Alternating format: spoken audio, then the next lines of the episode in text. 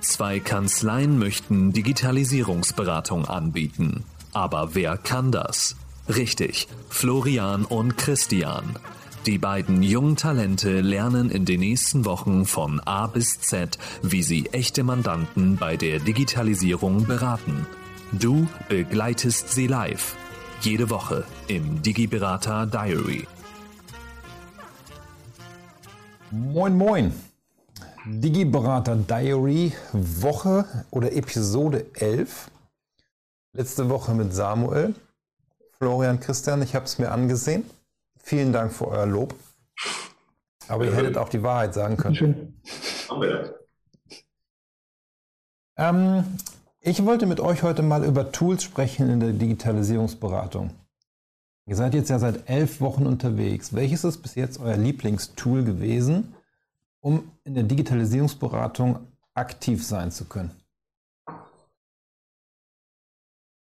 Also ihr merkt schon, die beiden überlegen, weil wir haben das nicht abgesprochen, das ist mit Absicht, weil ich wollte jetzt mit euch nicht darüber sprechen, was ihr die letzten sieben Tage gemacht habt, die nächsten sieben Tage anstehen, auch wenn es da interessante Themen gibt. Einfach mal ein anderes Thema, um hier, welche Tools verwendet ihr eigentlich aktuell? Also ich würde sagen, das Tool, mit dem ich bisher so auch, wo mir am meisten Spaß mitmacht, äh, zu arbeiten, das ist BPMN 2.0. Einfach nur, weil ich es unglaublich interessant finde, wenn man sich die Prozesse, die man zuvor vielleicht schriftlich ähm, dokumentiert, dass man die auch mal visualisiert, um eben bestimmte Verknüpfungen zu erkennen ja. und dann daraus auch entsprechend Optimierungspotenziale ableiten zu können. Finde ich sehr, sehr informativ immer. Machst du das in Optitext mit dem Live-Chart oder nutzt du zum Beispiel Camunda? Hm, ich, also ich habe jetzt immer Camunda verwendet ja. ähm, und dann zum Teil äh, bei einfachen Prozessen dann in Optitax übertragen. Ja, du kannst es da ja, importieren. Ne? Ähm, ja bei Camunda gibt es ja, glaube ich, zwei. Es gibt ja, den du installieren kannst auf deinem Rechner, MacBook und so weiter. Mhm. Und dann gibt es ja auch dieses BPMN.io, was du im Browser bedienen kannst. Welche Variante nimmst du? Hm, die webbasierte, also einfach BP, BPMN.io. Okay. Und machst du die Prozess, du hast das bei Thorsten im, im E-Learning gelernt, ne? Ja. Und ich glaube, vor im Studium hattest du es auch schon, hast du mal erzählt. Ja. Bist du auch mhm. wirklich unterwegs, dass du mit Swimlanes und dergleichen arbeitest? Mm, ja, entsprechend schon, also auch mit Pools Lanes, mit auch entsprechenden Gateways dann, also ja. verwende ich da schon einen Großteil von. Jetzt haben wir hier schon so viel Fremdwörter verwendet. Erklär doch mal ganz kurz für die, die zuschauen, was ähm, Swim was Gateways und Pool und so weiter ist. Ähm, also jetzt als Beispiel Gateway, da gibt es dann verschiedene, da gibt es das ähm, auf Deutsch und und oder Gateway, dass ich einen Prozess darstelle, dass ich dann eben Bedingungen ähm, darstellt. Also ich sage, naja, der Schritt wird erst ausgeführt, wenn beispielsweise einerseits der Beleg digitalisiert ist, andererseits Papieroriginal vernichtet ist, dass dann erst die entsprechende weitere Verarbeitung erfolgt. So das kann man dann über Gateways darstellen. Und Pools und Lanes sind halt einfach, sage ich mal, ähm, wie, wie soll ich das jetzt am besten? Kategorien, die man erstellen kann, um eben Zugehörigkeiten im Unternehmen darzustellen. Da Abteilung zum Beispiel, ne?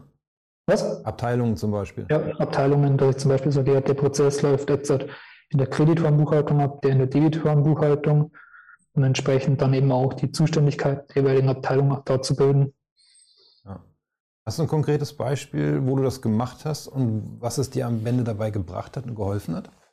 Mhm, ein konkretes Beispiel haben wir ja, wir waren ja zusammen bei den einem Mandanten im Gespräch, der wo Büroräume vermietet, also sogenannte Coworking Spaces.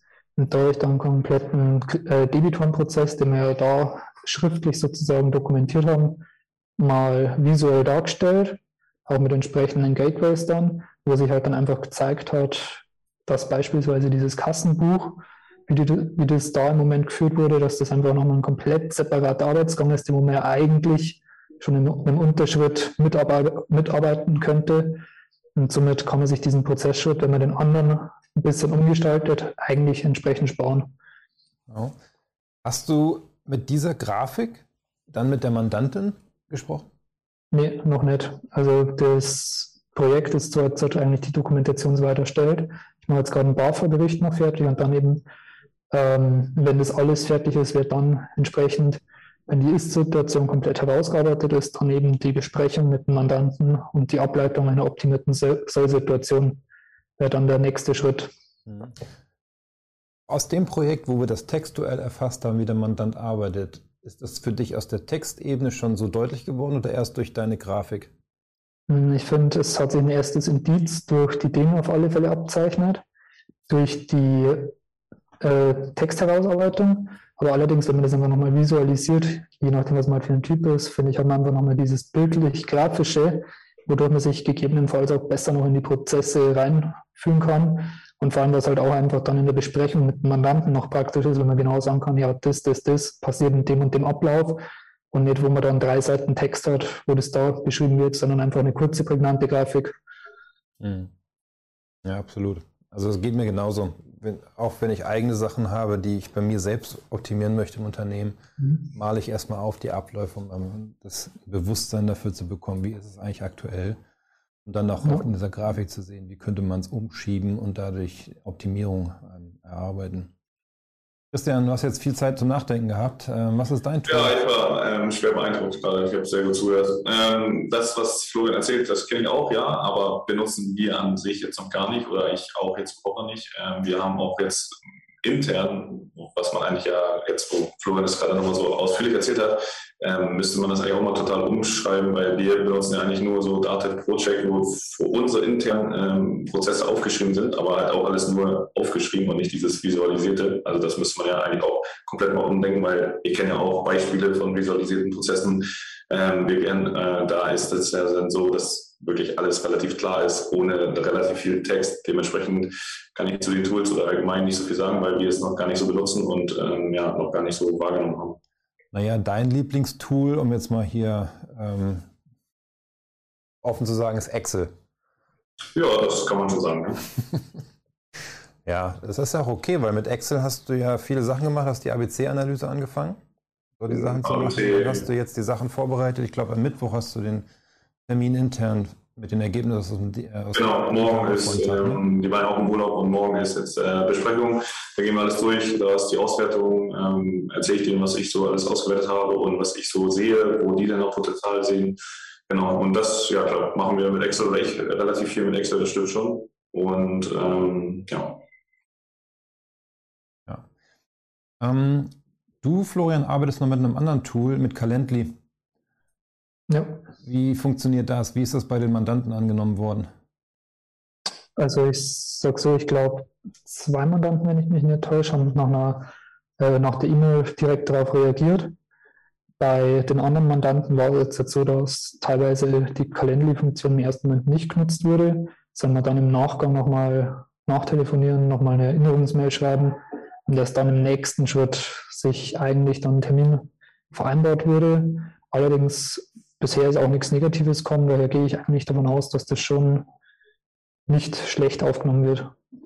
Denkst du, das liegt daran, weil das was Neues ist und wenn man dann sowas nicht kennt und deswegen erstmal skeptisch ist, nutze ich das oder nutze ich das nicht? Mm, ich würde das so unterstreichen, dass ich sage, naja, es ist jetzt im ersten Moment was Neues, gab es zuvor nicht.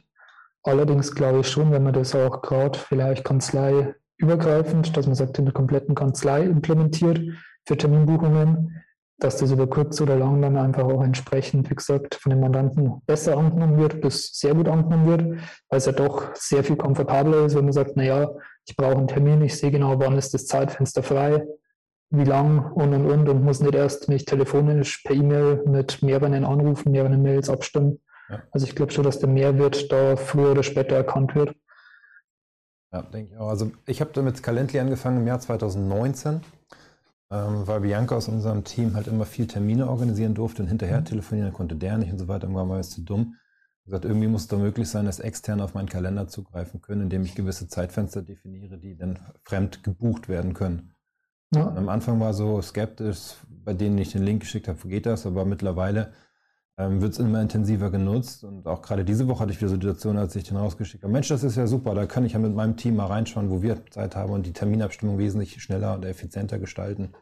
Also ich will es nicht mehr missen, ohne Calendly möchte ich eigentlich nicht mehr arbeiten, weil es extrem viel Abstimmungsarbeit in der Terminfindung abnimmt. Ich meine, du hast ja vorhin auch gefragt, Christian, hey Paul, schick mir den Link rüber, ich möchte Termine mit meinem Mandanten organisieren.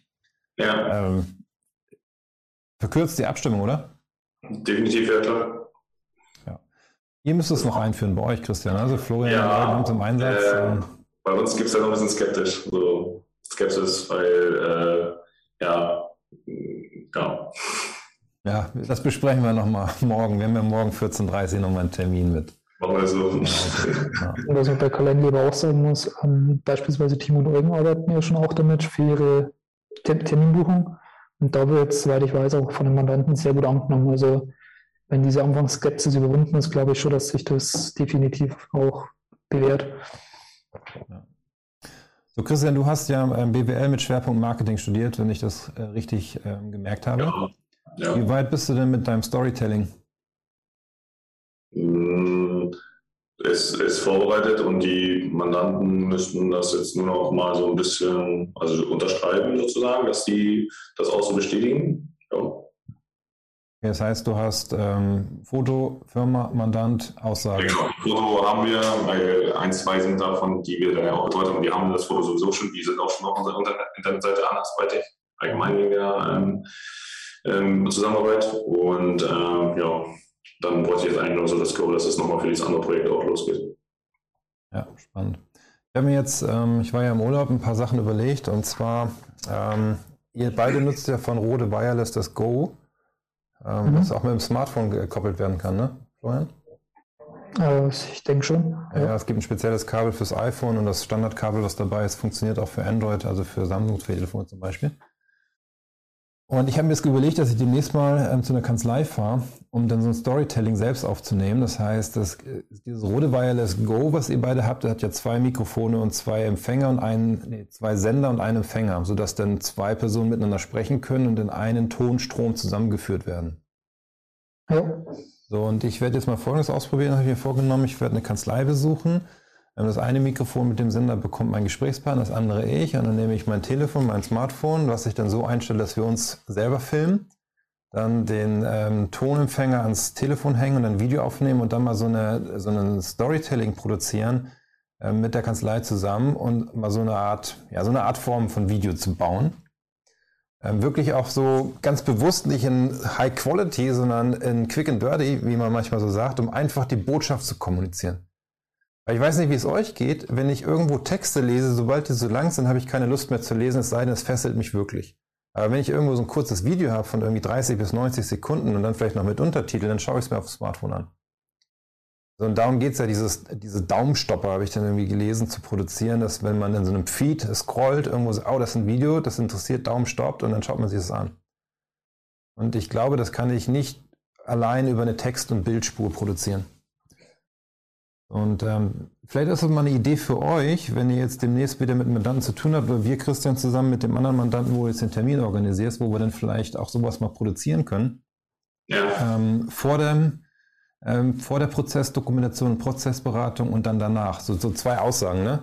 Ähm, was erwarte ich als Mandant? Was passiert jetzt mit mir? Warum mache ich das? Und danach, was war das Ergebnis und hat sich das gelohnt oder nicht? Ich glaube, sowas stiftet dann im Storytelling für die nächsten Mandanten, die man anspricht, noch einen ganz anderen Impuls oder Reiz an der Stelle. Ja, definitiv. Also gerade dieses Vorher-Nachher, wenn man das äh, im Vergleich hat nachher, per Video sogar, also das ist natürlich optimal, also auch für andere Leute, die dann, sag ich mal, auf der Homepage sind oder so. Definitiv, ja. ja. Genau. Ja, cool. Haben wir irgendwas vergessen? Ja, ne? Nee. Okay. Nicht, dass ich wüsste. Ach ja, wir haben was vergessen. Ähm, ihr habt Kontakt gehabt mit Liz. Ja.